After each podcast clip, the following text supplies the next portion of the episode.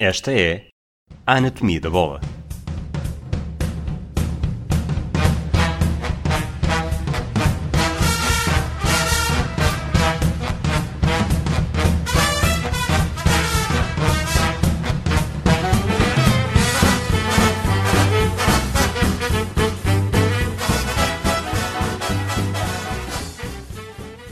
Olá, Rui Malheiro. Viva Rui Pedro Silva. Ahm, nós fizemos aqui um bocadinho de, de espertalhões na semana passada a dizer que tínhamos surgido um jogo com seis golos. Eh, Desta vez o jogo da jornada foi um Rio Ave Vitória Sport Clube de Guimarães, que ficou 0-0. E, e quero começar exatamente já por aí. A pergunta que eu te faço Mas é se avisando. este, sim, sim, se este, jogo da nossa, se este nosso jogo da jornada foi vítima do contexto de um, de um Rio Ave entre jogos europeus eh, decisivos e um Vitória eh, a vir de um jogo, de uma derrota caseira e a precisar de pontos.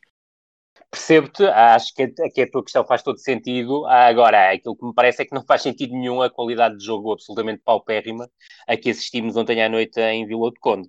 É certo que o Ave apresentou-se praticamente como uma formação secundária.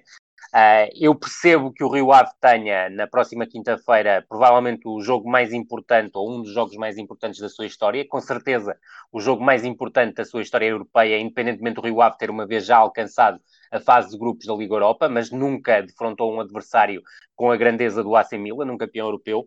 Ah, agora, ah, parece-me prematuro no primeiro mês de competição estares a fazer praticamente rotação total entre a Europa e os jogos do campeonato, independentemente de haver 3, 4 dias de separação entre os jogos. Creio que não faz grande sentido.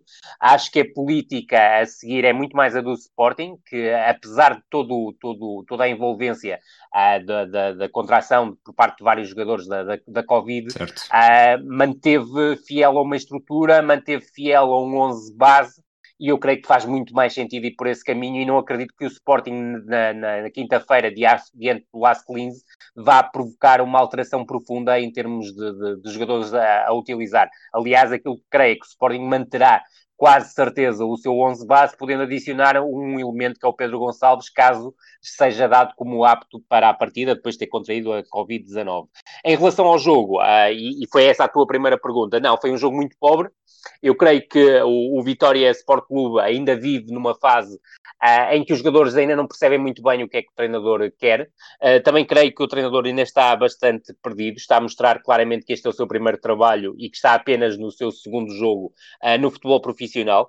Foi uma equipa que jogou em Vila de Conde sem avançado de referência, com o André André a funcionar praticamente como um falso 9, ah, com o Quaresma e o Edwards abertos, o Edwards a partir da direita e o Quaresma a partir da esquerda, mas pensar ah, que em 2020 o Quaresma é uma referência para atacar a profundidade parece-me algo muito difícil de explicar. Para além disso, notei que a equipa do, do Vitória procura fazer uma pressão muito alta, mas é uma pressão completamente desconexa, em que o Rio Ave encontrou praticamente sempre espaço para sair e a equipa do Vitória desequilibra-se muito pelo facto de procurar essa pressão alta, do meu ponto de vista, desorganizada, e também notei que, do ponto de vista da organização defensiva, o facto da equipa do Vitória jogar com esse falso novo, o André André, que muitas vezes era o quarto elemento numa espécie de losango do, do meio campo, fez com que a equipa do Vitória, em momento defensivo, estivesse muitas vezes ou em 4-3-2-1 ou em 4-3-1-2, muito preocupada em preencher o corredor central, e a verdade é que o Rio Ave encontrou quase sempre espaço pelo jogo exterior para chegar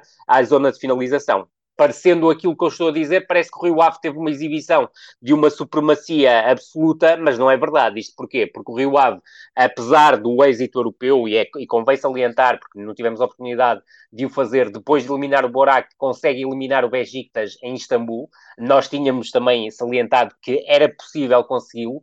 Creio que teria sido possível conseguir, quer nos 90, quer nos 120 minutos, mas precisou de grandes penalidades. E a verdade é que, é, em termos de, de Europa, o, uh, o trajeto do Rio Ave tem que ser assinalado uh, e é assinalável. Uh, agora, parece-me que em termos de campeonato, o Rio Ave nos dois primeiros jogos perde quatro pontos de forma clara. Em Tondela foi superior ao adversário, mas teve dificuldades em impor o seu jogo. Diante do Vitória, mais uma vez, parece-me uma equipa que, independentemente do adversário ter preenchido muito o corredor central, viveu muito do seu jogo exterior com uma precipitação muito grande em buscar cruzamentos em direção à zona de finalização, algo que já tinha acontecido em Tondela e que creio que não beneficia em nada o conjunto de Vila Condense, que tem todas as condições para praticar um futebol muito mais elaborado, um futebol muito mais enliante, à semelhança do que aconteceu o ano passado com Carlos Carvalhal. É certo que o, que o Rio Ave perde dois jogadores de peso, que são o Nuno Santos e o Meditaremi, não é por acaso que foram jogar para clubes grandes, mas a verdade é que olhas hoje em dia para uma equipa do Rio Ave que se apresenta com uma formação secundária, este secundária entre aspas, adiante do Vitória e que consegue ser impositiva, mas sobretudo num futebol que tem cinco substituições, eu creio que podias ter colocado, uh, partindo de uma opção que não, é, não seria a minha, de promover uma rotação profunda no 11, podes lançar cinco jogadores uh, da, do teu 11 principal na segunda parte. É certo que o Rio Ave fez, mas foi praticamente a conta-gotas. E, por exemplo, quer as entradas do Lucas Piazon e do Bruno Moreira aos 67 minutos, mas principalmente a entrada do, do Francisco Geraldes aos 83 minutos, eu creio que ficaram por muito tardias face àquilo que o jogo estava a pedir, que era claramente um Rio Ave muito mais acutilante na ligação entre criação e finalização e que não vivesse uh, exclusivamente bombear bolas para a área. Muito bem. Tu fizeste uma primeira alusão ao Sporting e eu quero passar deste jogo para o Sporting exatamente por uma, por uma, curiosidade do Vitória Sport Clube. Logo no início do jogo, o Carlos Brito, que era o comentador da Sport TV, diz que o Vitória está muito, está, está muito com um estilo de jogo, com uma, desculpa, com um sistema tático muito conservador, talvez por ter perdido em certo. casa, com o André André, como tu disseste, falso 9, e o Quaresma e o Edwards na frente. O Sporting, uh, quando estava a vencer 1-0, já tinha a substituição, o Daniel Bragança já estava preparado para entrar, depois, curiosamente, só entrou aos 65, já depois do 2-0. Mas o que o. Eu não vou, não vou dizer Ruben Amorim, vou dizer Emanuel Ferro, mas tanto faz. O que o Sporting faz é, é meter o Daniel Bragança no lugar do Vieto e sendo certo que nem o Nuno Santos nem o Tiago Tomás uh, são, são jogadores com as características do Quaresma, ou o Quaresma não é jogador com as características destes dois. E, mas está aí é a diferença. Certo, Sim, mas o que é certo é que este Sporting joga nesse conservadorismo, que não é necessariamente de uma equipa, uh, eu já, já toquei nisto em tempos, de uma equipa grande. Certíssimo. A pergunta que eu te faço é se o Sporting neste momento é isto, é esta ideia, ou se, como tu também já disseste, é resultado da, da utilizando o teu termo, da contração de jogadores uh, provocada pela pandemia de Covid-19, em que não havendo opções, uh, está a tentar passar pelos intervalos da chuva para e tem conseguido, com duas vitórias em dois jogos, ainda não sofreu golos e para já os objetivos estão cumpridos e os jogadores estão a regressar a conta-gotas. É, é um misto da, das duas coisas. Eu compreendo quando tu dizes que o, que o Sporting eh, por vezes não parece que joga a grande. Uh, creio que, que, que, foi notório isso na segunda parte em Passos Ferreira, porque o Sporting optou, do meu ponto de vista, bem face àquilo que eram as incidências do jogo, uh, a procurar uh, controlar a vantagem e fez de duas maneiras, baixando o ritmo com bola e procurando controlar os espaços sem bola. E isso fez claramente que a equipa do Sporting nunca se desequilibrasse do ponto de vista defensivo. E se tu reparares, ao longo dos 90 minutos de jogo, e aqui já, já incluo a primeira parte, a equipa do Passos de Ferreira apenas criou moça num aspecto que eu creio que o Sporting terá que retificar, que é a defesa de bolas paradas laterais, porque de resto, e mesmo somando os lances de bola parada, a verdade é que o Passos Ferreira chega ao final dos 90 minutos com zero remates enquadrados na baliza de Adam. Mas em relação à tua questão, eu creio que é um, é um misto das, das, das duas sensações, juntando aqui uma terceira, uma terceira sensação. É que nós já falamos sobre isto, esta, pré, esta, esta temporada é uma temporada atípica, mesmo em relação à questão do tempo de férias, e estamos a falar de um Sporting que, quando enfrentou o Aberdeen, uh, estava com uma diferença de 61 jogos em relação ao seu último jogo oficial, que tinha sido diante do Benfica. Estava a disputar.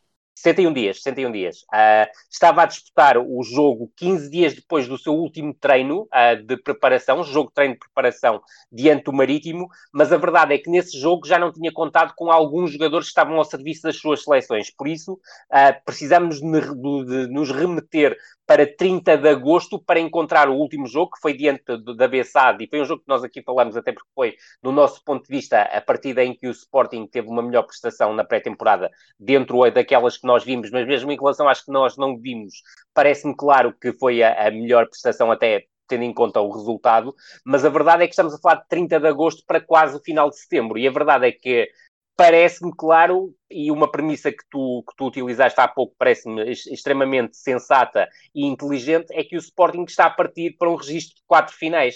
Ganhou a primeira diante do Aberdeen por um zero, uh, um jogo em que o Sporting podia ter construído, se fosse mais ambicioso, um resultado muito mais robusto, porque encontrou pela frente uma equipa muitíssimo fraca, que ainda acabou por criar problemas na parte final por da gestão que o Sporting fez do jogo. Diante do Passos de Ferreira, melhorou do meu ponto de vista, porque já evitou ter esses problemas, nomeadamente em bola corrida, e foi uma equipa, principalmente na primeira parte, capaz de ser sagaz de fazer, ao fazer face a uma, uma, uma pressão alta da equipa do Passos Ferreira que procurou condicionar a primeira fase de construção do Sporting, nomeadamente o espaço entre o centro e direita, principalmente quando a bola entrava no Mateus Nunes, e o Sporting foi muito inteligente a fugir dessa pressão, ou seja, buscando imediatamente o lado oposto. E a questão de buscar imediatamente o lado oposto traz-nos, para mim, o principal protagonista do, do jogo de ontem por parte do Sporting, que foi Nuno Mendes. Não é por acaso que é por esse corredor que o Sporting, aos 2 e aos 12 minutos, cria logo as suas primeiras ocasiões de golo, fugindo a essa pressão alta do Passo Ferreira. E depois, como é óbvio, há que juntar aqui um, a questão do 2-0, porque é um lance de insistência numa sequência de uma lance de bola parada em que o Nuno Mendes volta a ser decisivo, porque numa, num trabalho de um contra um, numa jogada individual, depois de uma insistência no corredor direito, a bola chega ao corredor esquerdo e o Nuno Mendes consegue se desenvencilhar uh, de adversários e acaba por fomentar a assistência do pedal para o, o Coates, mas como é óbvio, temos que juntar aqui a, a, esta equação algo que nós não gostamos de falar, mas que se torna inevitável. É que parece-me uh, claro que, apesar do Sporting parecer, me parecer que merecia sair para o intervalo em vantagem, a verdade é que a grande penalidade, do meu ponto de vista, não existe e definitivamente uh, é preciso que os árbitros e os VAR tenham muito mais sensibilidade em relação a este tipo de lance, porque há um remate, sem dúvida nenhuma, do, Tomás, do, do, do Tiago Tomás, a bola embate no Stefan Eustáquio e depois vai bater no Douglas Tank. E eu creio que já estamos numa altura em que no futebol um, a tal posição que, que, se fala em relação à questão da volumetria, a, a, posição não natural do jogador, acaba por ser o jogador estar um, posicionado normalmente. Porque não quero convencer, nem ninguém me convencerá, que o jogador estar com a mão por trás das costas é uma posição natural, porque não acho que seja. Muito bem. Vamos, vamos avançar para outro jogo. E antes do, do no Benfica Moreirense, antes de falar necessariamente do jogo, uh, há a venda do Ruben Dias, a contratação do Otamendi. E a pergunta que eu te faço é isto: o Benfica venceu o Moreirense 2-0 num jogo com, que podia ter sido um resultado muito mais volumoso, tendo em conta a quantidade de remates e oportunidades, não foram apenas remates, que oportunidades claras de, de gol que Tens criou. toda a razão. Uh, de que forma, o Otamendi parece-me claramente, apesar de já ter 32 anos, uh, alguém com muito mais critério na saída de jogo. Uh, de Sim. que forma é que a entrada do Otamendi no 11 do Benfica poderá alterar uh, a construção do Benfica até agora? Se vês, eu, se prevês acho... alguma mudança muito clara, sendo que o JJ é sempre muito fiel às suas ideias, mas na, na disposição, de, sobretudo na saída depois com, com o meio campo. Não acho que, que, vai mudar nada. Acho que Jorge Jesus vai manter claramente aquilo que tem sido o seu perfil de saída, a construção desde trás. Agora, aquilo que me parece claro, independentemente do, do, do negócio ser um negócio extremamente bem conseguido uh, em relação aos números que, o, que, que envolvem, eu creio que o, o Rubem Dias sai claramente sobrevalorizado e o Benfica acaba por conseguir um reforço de muito peso, independentemente de ter 32 anos. Agora, aquilo que vai ser diferente na primeira fase de construção do Benfica é que o Otamendi tem muito mais qualidade na saída do que o Rubem Dias e esse ponto parece-me absolutamente claro. Aliás, dir-te-ei que o único ponto em que me parece que o Rubem Dias terá alguma vantagem sobre o Otamendi em 2020 é no facto de ser muito mais contundente nos duelos, principalmente nos duelos aéreos. É essa a grande diferença, porque de resto parece-me que o Benfica contrata um jogador com, com, com bem mais qualidade do que o, o, jogador que tinha ao seu dispor, independentemente desse jogador estar valorizado, a fruto, obviamente, do mercado, em 70 milhões de, de, de euros, o que, volto a dizer, parece-me uma verba altíssima face à qualidade do Rubem Dias. O que é que te pareceu o jogo?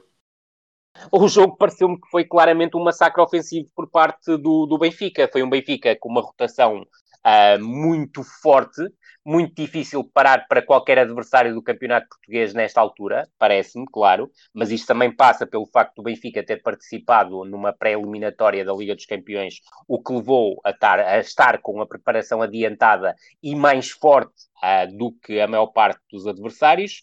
pareceu-me um Benfica capaz de se instalar com bola no meio campo ofensivo e de a fazer circular entre os três corredores.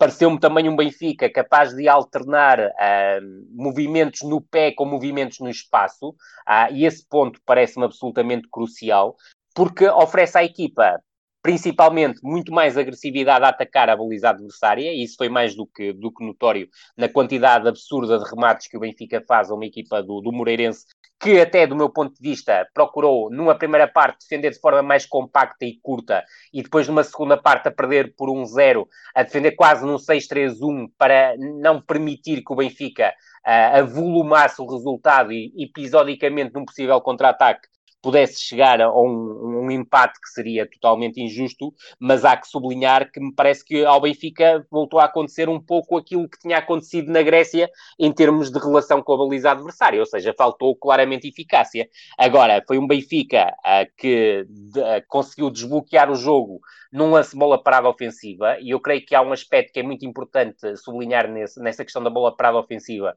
que foi o facto de Jorge Jesus ter explorado muito o segundo posto da equipa do Moreirense, denotando que ali havia um problema, e foi um problema que foi explorado quer por Vertogen, quer por Rubem Dias, e o Rubem Dias acaba por fazer aí 1 a 0, e depois de um conjunto de oportunidades praticamente sempre do, do Benfica em ataque posicional, também conseguimos perceber que o Benfica, quando for necessário, continuará a ser uma equipa contundente no momento de transição ofensiva, quando esta é transformada em contra-ataque ou ataque rápido, porque tem um avançado que é uma autêntica locomotiva no ataque ao espaço, que é o Darwin Nunes, e acaba por ser o, Darwin a oferecer o gol ao Seferovic na tal arrancada, também. Sem dúvida alguma, na tal arrancada em que explora por completo as costas da defensiva do, do Moreirense. E fica aqui claramente um aviso para a equipa do Sporting Clube Farense. Nós iremos dar um toquezinho mais para a parte final do programa sobre os restantes jogos da jornada, mas é um Farense que me parece muito imberbe em termos de primeira divisão e que terá, obviamente, enormes dificuldades a jogar ao mesmo nível que jogou nestas duas primeiras jornadas,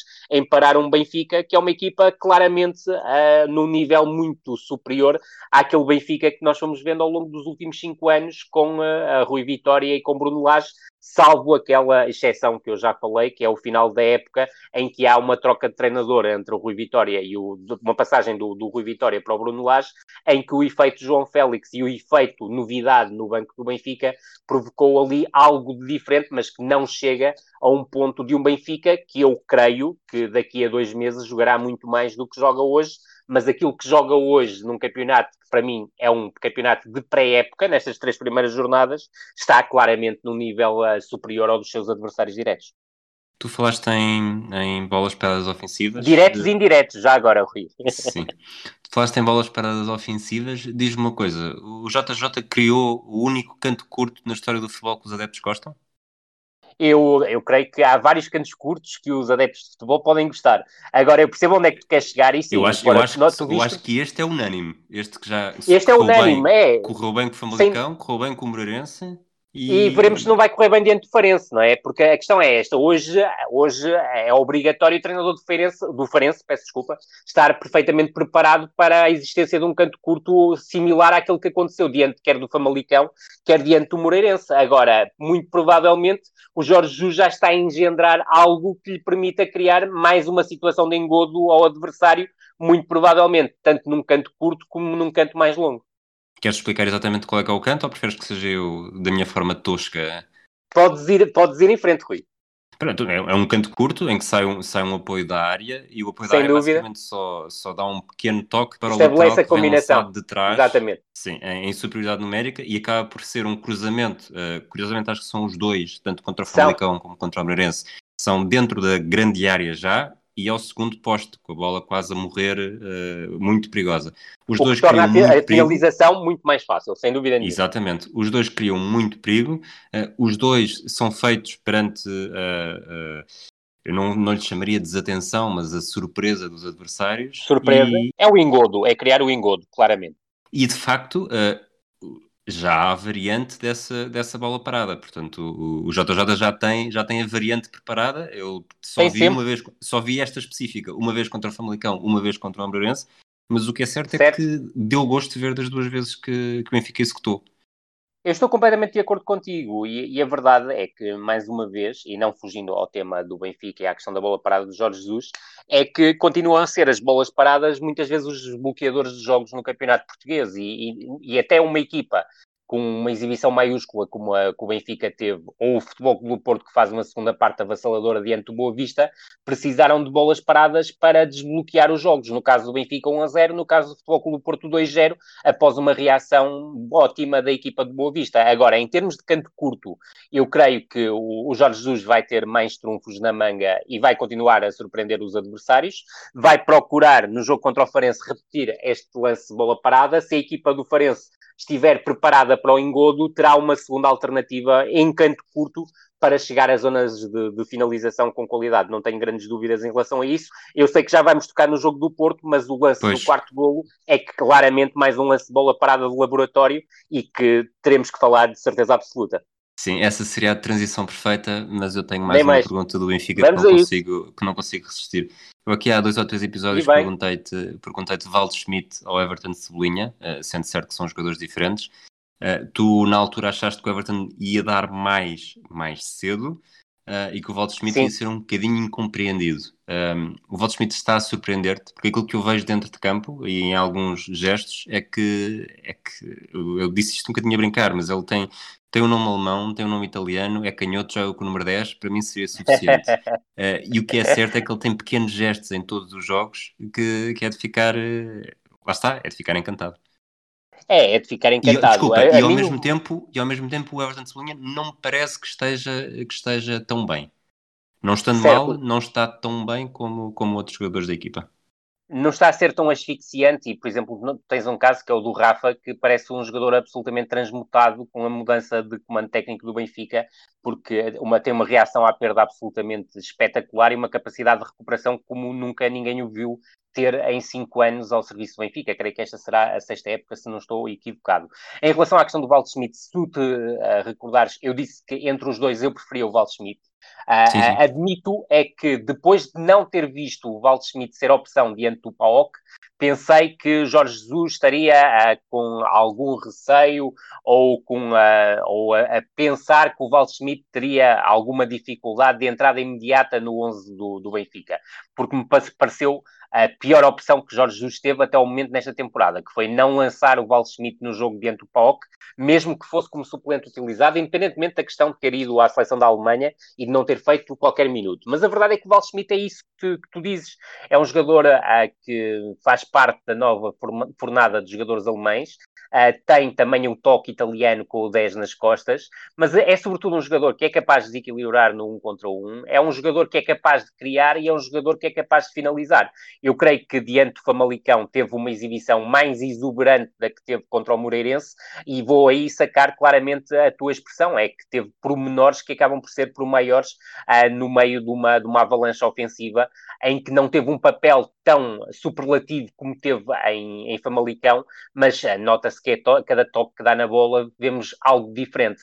Em relação ao Everton, para não fugir também à tua, à tua questão, eu creio que o Everton está a bom nível. Uh, não, não estava à espera de mais Everton do que nós temos visto. Uh, eu admito que tu estás um bocado com, com, com a questão do, do, Everton, em algumas situações, procurar resolver individualmente aquilo que o coletivo podia, podia resolver, mas a verdade é que eu creio que o Everton é claramente um jogador que agita e eu continuo a dizer que, apesar de gostar muito mais de um jogador com o perfil do Val Schmidt, o Everton tem todas as, as todas as condições para se tornar no, no, no, grande protagonista da temporada do Benfica, porque é um jogador cujas características, a, a explosão, a criatividade no um contra um, o facto de ser um jogador com capacidade, quer no remate, quer no último passe, que por norma, criam mais empatia com os adeptos do que um jogador tecnicista que busca muito um contra um em espaços mais curtos e não em espaços mais longos, portanto, não é um jogador tão vivo a comer espaço. E eu creio que esse pode ser o tal ponto uh, em que o Everton poderá estar um bocadinho abaixo do que aquilo que estavas a contar uh, que estivesse neste momento. É que até ao momento, uh, se olharmos para o jogo diante de Famalicão e olharmos para o jogo contra o Moreirense,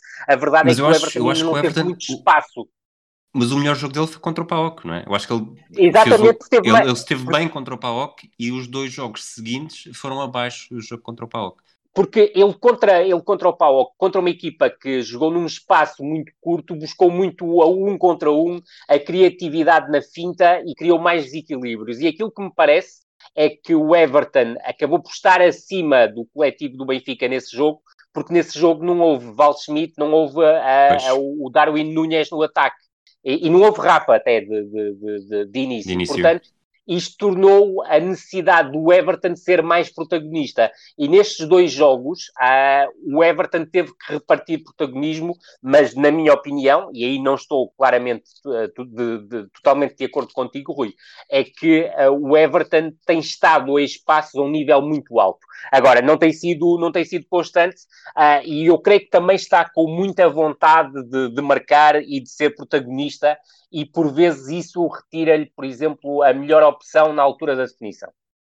Muito bem. Vamos para o estádio do Bessa, onde o Boa do Vamos. Vasco se abre, perdeu 5-0 com o Futebol Clube do Porto de Sérgio Conceição, 0-0 uh, ao intervalo.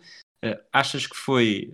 Um, seria uma questão de mais tarde ou mais cedo os golos começarem a entrar? Foi uh, o Boa que ainda está à procura da sua identidade? que tinha sofrido três gols no primeiro jogo, portanto a defesa estava longe de estar consolidada, apesar de neste momento já ter havido, ter jogado o Rami em vez do Shidozi. Um, o que é que fez, o que é que desequilibrou mais neste 5-0? Uh, Dar-te logo, indo logo ao primeiro ponto da tua questão, é que a primeira parte não foi fácil para o Futebol Clube do Porto. O Futebol Clube do Porto manteve-se fiel à estrutura em 4-3-3, que está a utilizar desde o início da época com os 11 jogadores que vêm da época passada.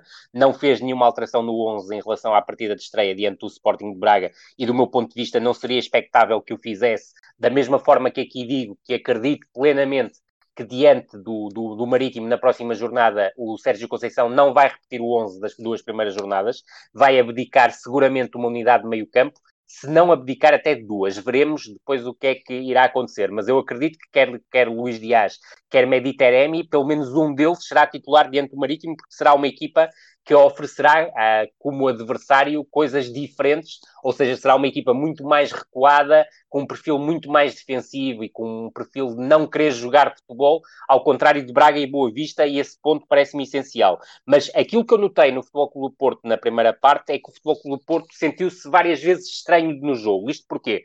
Porque não conseguiu controlar e dominar o jogo, e era essa a premissa que, que Sérgio Conceição levava claramente para o Bessa, e depois uh, aconteceu algo que não é muito habitual nos jogos do Futebol Clube do Porto, é que o Futebol Clube do Porto não conseguiu obstruir que o adversário uh, tivesse bola.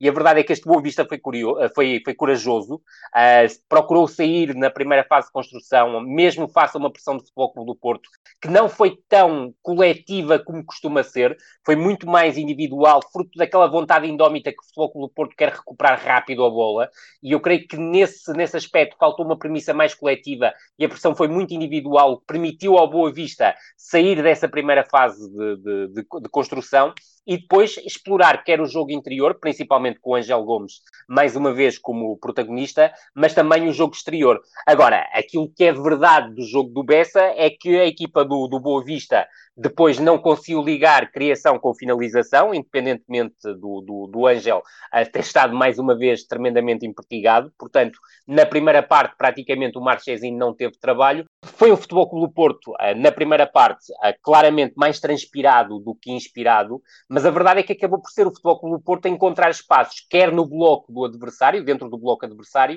quer em situações de, de contragolpe. E se reparares, fruto da pressão que o Boa Vista fazia, que também procurava condicionar a primeira fase de construção da equipa do, do Futebol Clube do Porto, uh, o Futebol Clube do Porto consegue encontrar espaços dentro do, do, bloco rival, muitas vezes procurando as movimentações interiores do Corona, uh, mas também consegue encontrar ataque. E se tu te recordares, há aquele lance em que o Uribe manda a bola ao poste, na sequência de um lance em que o Sérgio Oliveira também se envolve do ponto de vista ofensivo e que vai muito ao encontro daquilo que Sérgio Conceição, no pré-jogo, falou que pretendia que os dois médios interiores dentro desta estrutura em 4-3-3 fossem muito mais participativos, quer na criação, quer na finalização. Depois, na segunda parte, tudo muda. Não sei se queres fazer uma pergunta sobre a segunda parte ou se me deixas continuar a carga em relação ao segundo tempo.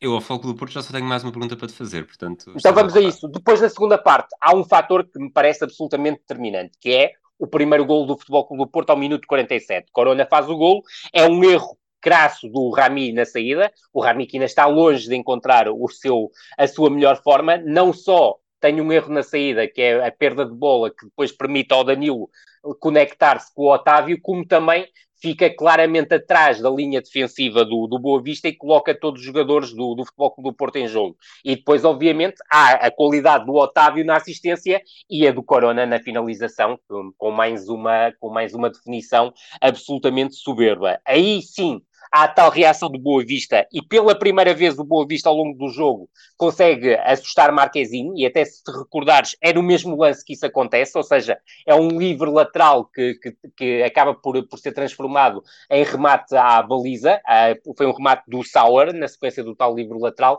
e depois o Ravi Garcia na, na recarga obriga o Marquezine a uma, uma intervenção de recurso. E quando o Boa Vista estava a entrar no último terço e estava a procurar reagir e bem à situação de desvantagem, o Futebol Clube do Porto faz o 2-0 no tal livro do Sérgio Oliveira, em que há um desvio na, na barreira, salvo o erro uh, do Javi Garcia, a que depois trai o Léo Jardim. A partir daí, o Boa Vista morre do ponto de vista ofensivo e começa a, a, a, a cometer erros defensivos em catadupa. E o Futebol Clube do Porto, de forma muito, muito uh, contundente, não só soube aproveitar os espaços que a equipa do Boa Vista concedia e que foram decisivos no 3-0 e no 5-0, recordar o, no 3-0 a ligação entre o Sérgio Oliveira e o Marega, após recuperação alta do Sérgio Oliveira, e no 5-0 do Luís Dias, recuperação alta do Manafá, condução, linha de fundo e cruzamento para a área para a definição do Luís Dias. E não sei se a tua quarta, se a tua, se a tua próxima pergunta sobre este jogo seria sobre o quarto gol do Futebol Clube Porto, que é o gol do Marega, na sequência do tal lance de bola parada que há pouco estávamos a falar que é uma verdadeira obra-prima, mas é. deixa-me deixa formular a pergunta da forma como Vamos eu tinha isso. pensado. Eu acho que o Benfica uh, tem, tem melhor equipa, tem, tem mais treinador, ou tem treinador em relação ao ano passado, e, e para mim é o principal favorito. Uh, mas também acho que o campeonato português é fraco, e, e, como tal o, o valor do Futebol do Porto e sobretudo a capacidade que tem para desequilibrar em lance de bola parada uh, é capaz de não desequilibrar necessariamente entre o Futebol do Porto e Benfica nos jogos Percebo. contra as restantes equipas. Uh, nos jogos entre eles vai ser uma batalha tática e uma batalha de pormenores. E o que é Sem certo dúvida. é que estamos com duas jornadas e tanto o Benfica como o Futebol do Porto estão a mostrar uh, estarem a aprimorar os lances de bola parada. Achas que vai ser Muito. uma guerra de, de lance de bola parada a decidir o campeonato? Pode ser, pode ser, não te vou dizer que não. Acredito que possa ser uh, um, campeonato uh, equilibrado, Uh, entre estas duas equipas, principalmente. Não, não, não, vejo grandes hipóteses de outras intermeterem-se, mas tenho, tenho, tenho curiosidade de, em perceber como é que o Sporting vai evoluir ao longo da temporada.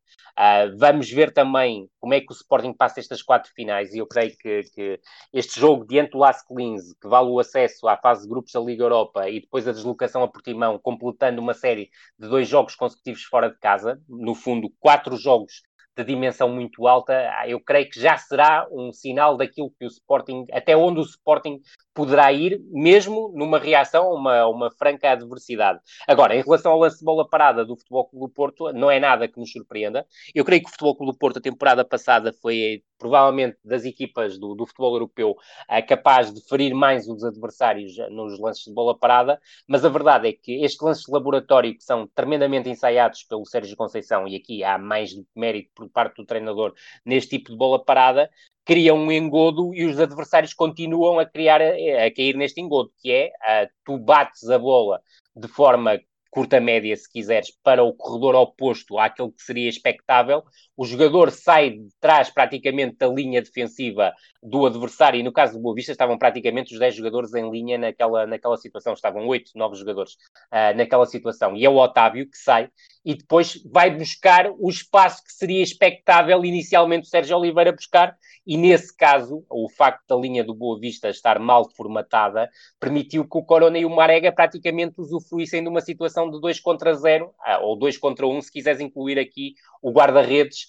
mas é neste, neste tipo de situação mais vale dizer 2 vezes 2 contra 0 mais 1. Um porque o guarda-redes estava completamente eh, vetado ao abandono e a verdade é que uh, acaba por ser até o, algum altruísmo do Corona oferecer o gol ao Maregá, porque eu creio que o Corona podia ter definido o lance e podia ter feito ele uh, o 4-0. Mas cá está.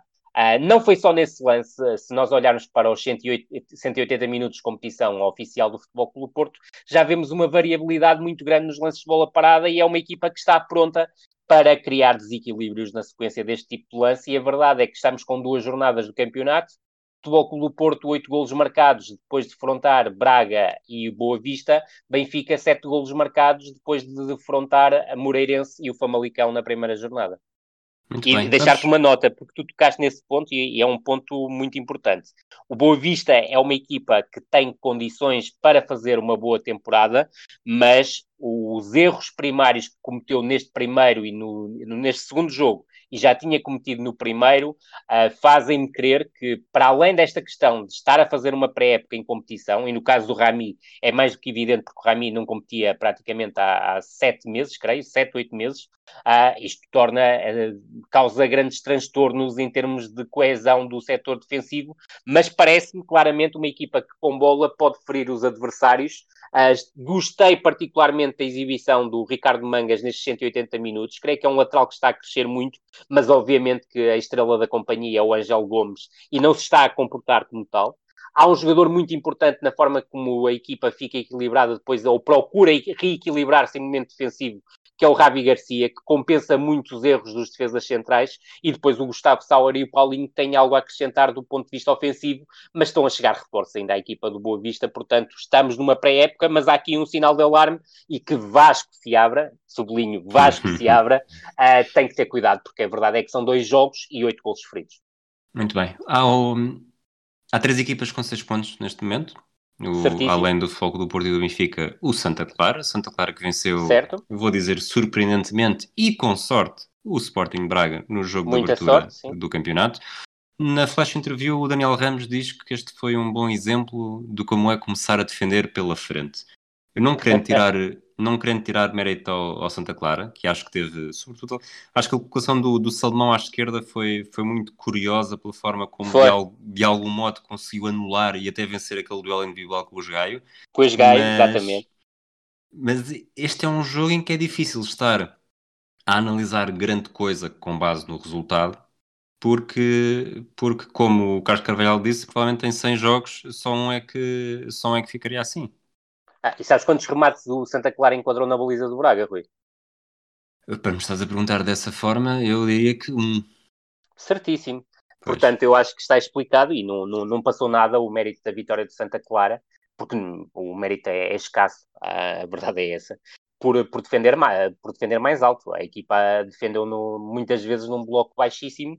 Aquilo que me parece é, sobretudo, salientar deste jogo e da surpreendente derrota do Sporting de Braga do, do Sporting Braga diante de Santa Clara, porque é surpreendente. Eu creio que a, a primeira parte do, do, do Sporting de Braga a, foi muito confusa eu, eu, gosto particularmente da ideia do, do, Carlos, do Carlos Carvalhal trabalhar com uma multiestrutura, ou seja, praticamente o Sporting Braga na primeira parte utilizou cinco estruturas diferentes no momento ofensivo. Agora, parece-me que quando estamos ainda na segunda jornada do campeonato, uh, no segundo jogo oficial da temporada, Uh, não posso dizer agora agosto, mas basicamente estamos no, em setembro, outubro, que é o que equivale à segunda jornada. Eu creio que isso ainda causa muita confusão na cabeça dos jogadores e, sobretudo, no, no corredor esquerdo, onde o, o, o, Sporting de Braga juntou muitas vezes Esqueira, Francisco Moura e Ricardo Horta. Houve situações de sobreposição que depois tiraram qualidade na chegada do Sporting de Braga às zonas de finalização. Eu creio que a equipa do Sporting de Braga cresceu.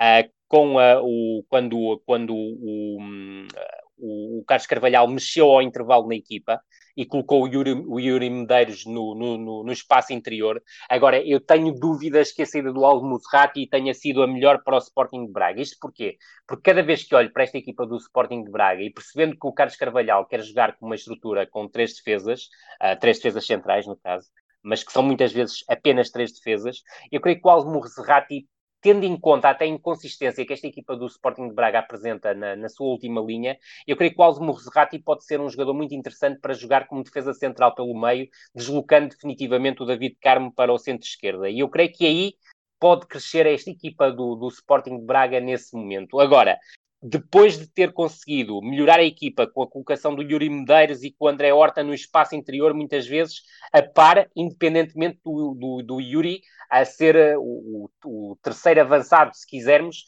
mas que depois também se fazia o papel de quinto médio, já que a, tal eh, estrutura, multi-estrutura, que na primeira parte teve cinco caras, na segunda já só teve duas. E a equipa do Sporting de Braga, um, apesar da, da elevada densidade defensiva com que o Santa Clara abordou a segunda parte, a equipa do Sporting de Braga chegou com muita facilidade às zonas de finalização, mas faltou-lhe qualidade nessa finalização, porque se tu reparares, o Sporting de Braga faz 23 remates à baliza, e é muito remate mesmo, mas a verdade é que só enquadrou 4 remates. Ah, e eu creio que passa pela falta de eficácia do Sporting de Braga, que mesmo assim construiu imensas oportunidades que podiam, em condições normais, uh, permitir uma reviravolta no, no marcador, acabou por não, por não conseguir, por causa exatamente, única e exclusivamente, dessa falta, dessa falta de eficácia da parte do Sporting de Braga, e não creio, uh, mesmo, que, na, que, tenha sido uh, o primor defensivo da equipa do Santa Clara a fazer a diferença, não creio mesmo que isso tenha acontecido, não acho que o Santa Clara defendeu particularmente bem, concedeu espaços que a equipa do Sporting de Braga conseguiu encontrar, no entanto, do ponto de vista individual, gostava de salientar o Miquel Villanueva, o defesa central pelo meio, e eu agora volto a insistir nesta expressão, porque muitas uhum. equipas estão a jogar com os três defesas, uh, que, que foi um jogador contratado no, no, futebol espanhol e que de momento está a ser mais valia numa defesa que ainda não tem o Fábio Cardoso, veremos se terá ou não, porque não se sabe se o jogador sairá, mas que um, ganhou com a incorporação deste jogador espanhol porque para além da, da, consistência que oferece do ponto de vista defensivo, também me parece ter Tem alguma capacidade. Exatamente, ter, ter algum critério na saída para ataque, ainda que o Santa Clara, neste jogo diante do Sporting de Braga, praticamente nunca usou esse critério na saída para o ataque, porque saiu muito pouco para ataque e quis muito pouco ter bola. Uh, eu creio que até tenho anotado esses dados, cá está, 68% contra 32% de posse de bola, isso diz tudo sobre a relação do Santa Clara com a bola. Eu vi o jogo em. A primeira parte vi, vi em diferido, vi o final do jogo em direto e a primeira parte em diferido. E quando estava a ver o jogo, eh, pensei em provocar-te e dizer que o Villanueva uh, muito mais qualidade do que o David Carmo. Mas eu também não quero estar aqui a criar, a criar não, ódios mas, pessoais, mas... porque não é nenhum ódio, mas, não, mas não, não, não, alguém mas... que consegue aportar mais uh, na saída do que o David Carmo neste momento.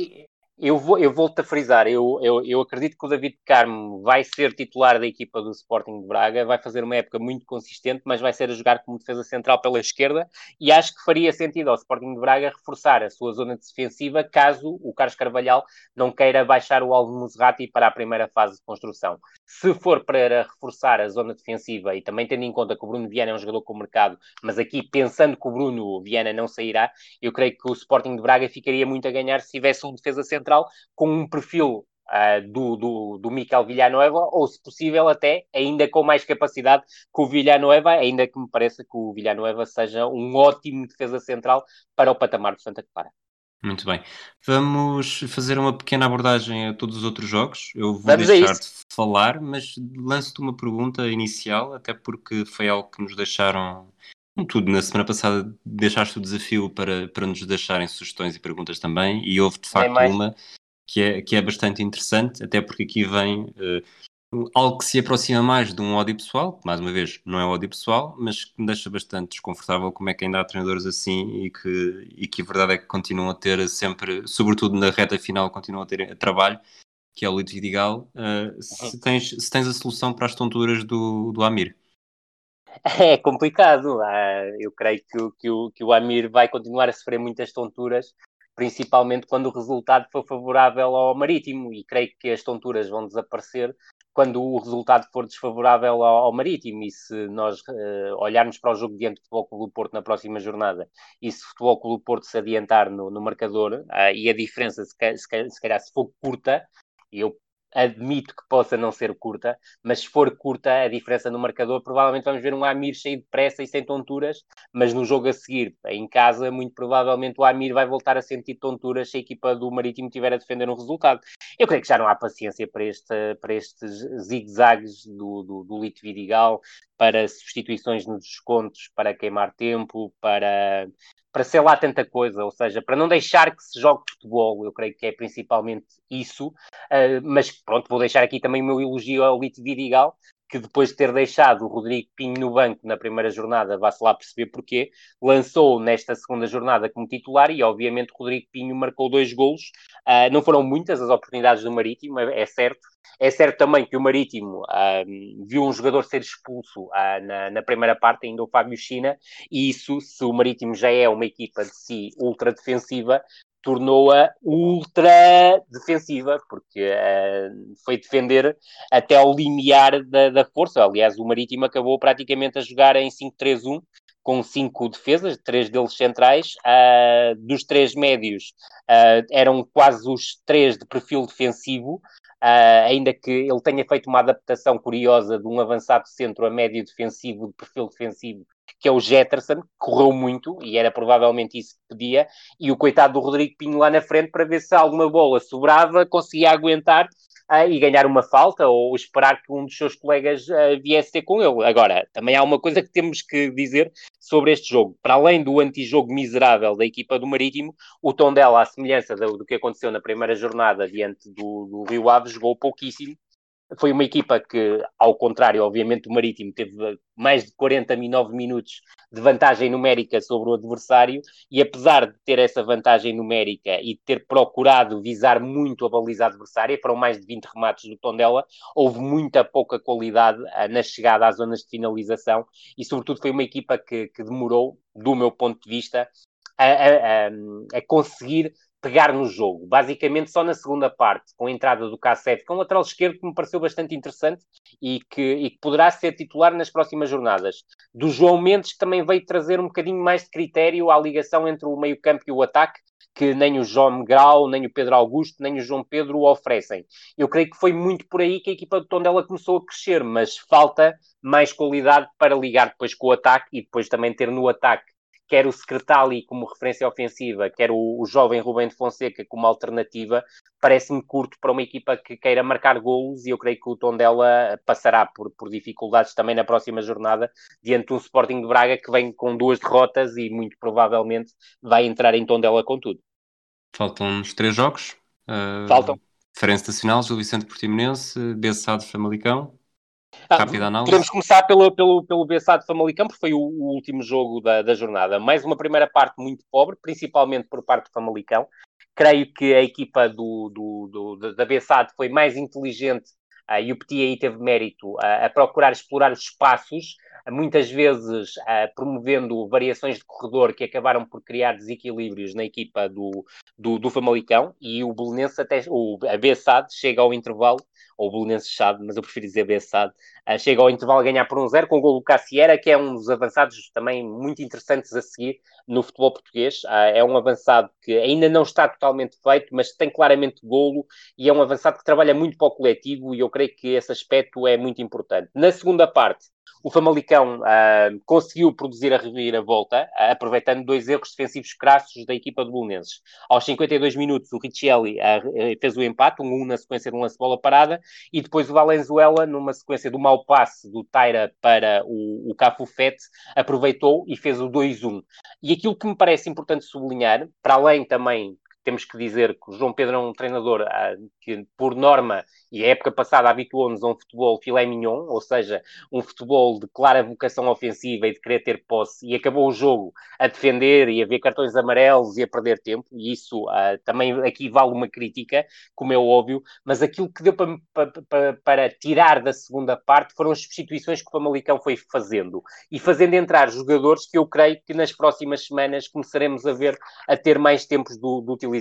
Falo concretamente do Campana, que é um avançado emprestado pelo pelo Wolverhampton, internacional equatoriano, um jogador muito interessante. É também o caso do Joaquim Pereira, que é um jogador que veio do Rosário Central da Argentina, que eu creio que vai ser claramente também uma mais-valia nesta equipa, juntando-se ao tal Valenzuela que fez o 2-1, uh, ah, mas parece, mais uma vez, volto a frisar esta situação, eu creio que uh, o Famalicão, do ponto de vista da sua última linha, tem problemas uh, que terá que, que, superar e creio que estas ainda não são as opções ideais para conseguir superar esse embróglio defensivo. Depois, no Gil Vicente, que era a estreia no campeonato uh, diante do Portimonense, salientar obviamente a homenagem a Dito, creio que é o, o, ponto alto de um jogo que, não tendo sido tão pobre como alguns, também não foi um jogo nada rico. Uh, eu creio que que o Portimonense justificava mais alguma coisa neste jogo. Foi uma equipa que teve mais posse, foi uma equipa que procurou mais a baliza adversária, foi uma equipa que desperdiçou uma grande penalidade na primeira parte pelo Lucas Possignolo, mas também tenho dúvidas quando se tem um jogador como o Fabrício, colocar o Lucas Possignolo a marcar grandes penalidades faz alguma, alguma confusão, mas a verdade é que a equipa do Gil Vicente foi cínica, conseguiu num contra-ataque uh, fazer um 1 a 0, um gol do Samuel Lino a passo de Orte, que parece também ser um dos jogadores a que valerá a pena seguir ao longo do, do campeonato, mas acaba por ser uma vitória feliz uh, para o Gil Vicente, mas sobretudo uma homenagem mais do que merecida a, uma, a um profissional exemplar e um cidadão exemplar como, é, como era o dito. Depois, para finalizar, o Farense 0, Nacional 1, uh, eu creio que esta equipa do Farense tem claramente problemas para enfrentar uma primeira divisão creio que é uma equipa muito pobre, uh, quer do ponto de vista coletivo, quer do ponto de vista individual. Vai dar muito trabalho a fazer renascer esta equipa. É uma equipa que vive claramente dependente dos rasgos de um jogador claramente acima da média e muito acima do nível médio-baixo do campeonato português, que é o Ryan Gold. Mas ter o Ryan Gold uh, claramente encostado ao corredor direito a procurar uh, idas esporádicas ao corredor central com ou sem bola é muito curto para uma equipa criar e chegar com qualidade às zonas de finalização. Creio que o Nacional, principalmente na primeira parte, foi a equipa com mais iniciativa e quis mais jogar. E curiosamente, numa altura em que começou a parecer-me querer deixar de jogar tanto e retirou o Cosiello e o Til, que me parecem ser uh, os jogadores com mais qualidade e mais perfume técnico nesta equipa, chega ao gol da vantagem com um gol do inevitável Riascos, que continua a ser uma arma absolutamente lesiva no ataque à profundidade. E a partir daí houve mais Farense, com muita precipitação, porque é uma equipa que precisa, obviamente, mais qualidade e precisa ser reforçada urgentemente até 6 de outubro, ou então depois procurar reforços entre os jogadores desempregados após 6 de outubro, porque é definitivamente uma equipa curta para, uh, uh, para abordar a primeira divisão e reconheço que tenho algumas dificuldades em perspectivar o que é que este Farense será capaz de fazer no Estado da Luz a jogar tão mal como está a jogar. Em relação ao Nacional, depois de ter querido assumir o jogo e de ter optado por outra, outra postura mais cínica, acabou claramente o jogo a defender baixo, a bombear algumas bolas para a frente e isso não é claramente o ADN do seu treinador e espero que não prossiga, mesmo em situações de vantagem, a procurar fazer esse tipo de situação e que continue a jogar o seu jogo, até porque do ponto de vista pontual o campeonato está a começar bem, 4 pontos em 6 possíveis, parece-me um pecúlio bastante interessante para um recém-promovido à, à divisão maior do futebol português. Muito bem, vamos olhar para o futuro. Uh, jornada 3. Vamos a isso o nosso jogo da jornada, eu vou dizer-te qual é que foi o meu raciocínio e estás completamente à vontade para discordar. Eh, Vamos a isso. Não utilizando uh, um jogo que tenha Porto, Benfica, Sporting ou Sporting de Braga, nem uh, jogos de equipas que já, que já recomendámos para os jogos da jornada, portanto, Boa Vista, Certíssimo. Nacional, uh, Vitória Sport Clube e Rio Ave, só resta um jogo, mas eu não sei o que, é que tu achas desse jogo. É o Santa Clara Gil Vicente, que tem pelo menos uma uh, um atrativo que é um dos líderes do campeonato a jogar. Mas achas que isso é suficiente para ser o jogo da jornada ou preferes ir para, outro, para outra cidade? Não, vamos mesmo para, para, para Santa Clara Gil Vicente. Creio que não só pela questão de termos um líder, ah, como ah, o outro, independentemente de ter um jogo dificílimo em Alvalade, ah, podia ser líder se não tivesse os, o, o, calendário incompleto, porque a verdade é que num jogo soma três pontos. E também é uma, é uma, é uma oportunidade interessante para analisarmos com um bocadinho mais de atenção. Um Gil Vicente tem um novo treinador, Rui Almeida, que nunca treinou na primeira divisão em Portugal, e para vermos o que é que Daniel Ramos uh, tem para nos oferecer depois de ter contrariado o Sporting de Braga com a forma como atacou uh, para conseguir o resultado que conseguiu em Braga. Será, acho, um desafio muito interessante para nós fugirmos até à regra, não é, do, do jogo da jornada, porque, obviamente, uh, se nós fôssemos pelo caminho mais normal e mais comercial, teríamos um Tondela Sporting de Braga, um Famalicão Rio Ave, teriam muito provavelmente mais excitantes, mas nós queremos Sim. aqui passar pelas equipas todas e não está fora de hipótese que numa das próximas semanas tenhamos um jogo da segunda liga como jogo da jornada. Exato. Exatamente. Vamos, vamos dar tempo, até porque mais tarde ou mais cedo vais começar claro a discorrer sobre equipas da segunda liga, que para já temos uma equipa da Associação de Futebol de Lisboa em grande plano, o Mafra, Verdade. só triunfos. Verdade, e, e, passando também por casos de Covid na, na, no, no, plantel. Uh, eu já tive a oportunidade, aliás, até, até posso confidenciar a isto, a ti e a todos, já tive a oportunidade de ver os 18 clubes da, da, da, segunda liga jogar. Na maior parte dos casos até mais do que um jogo. Uh, não eu vai ser dúvida, um Eu estou na dúvida se quando, se quando partilhas com todos se pode dizer confidência, mas, mas continua. Também mas aqui, entre, aqui entre nós a falar baixinho, podes continuar. Sim, falamos, baixinho. Já tive a oportunidade de ver. Não vai ser um campeonato muito interessante, muito sinceramente, mas há qualidade individual e já agora, para quem tiver disponibilidade uh, para ver um jogo no próximo fim de semana, até indico um Varzinho Académica, não por, por, por aquilo que o Varzinho e a Académica jogam, mas para verem um avançado do Varzim, uh, avançado centro, chamado Yusuf Mert Tuns, avançado turco internacional nas camadas jovens, porque me parece ser um dos jogadores mais talentosos da segunda liga a, a, a atuar este ano em Portugal. Ele já esteve na parte final da época passada no, no, no, no Varzim, mas foi, foi, apanhou a parte pré-pandemia e praticamente não, não, não foi utilizado. Mas é um jogador muito interessante e na académica também há motivos de interesse. Uh, é uma equipa principalmente bem organizada do ponto de vista defensivo, com uma boa dupla de centrais, Jé Castro, que toda a gente conhece, e o Silvério, que é um miúdo formado nas escolas do Rio Ave. Uh, e, portanto, pode não ser um jogo muito interessante, mas vejam o Yusuf jogar porque vale bem a pena. Deixa-me só confirmar aqui uma coisa. Portanto, tu sugeres Varzim e Académica, que são, que são duas equipas que o, que o César Peixoto já treinou, e o nosso jogo da é jornada verdade. envolve Gil Vicente, que também foi uma equipa que o César Peixoto representou. Foi a última, foi a última equipa que o César Peixoto representou. Quatro temporadas, exatamente. Nem mais. Nem ah, mais. bem, está tudo é, dito não então deixa de ser curioso. Não deixa de ser curioso.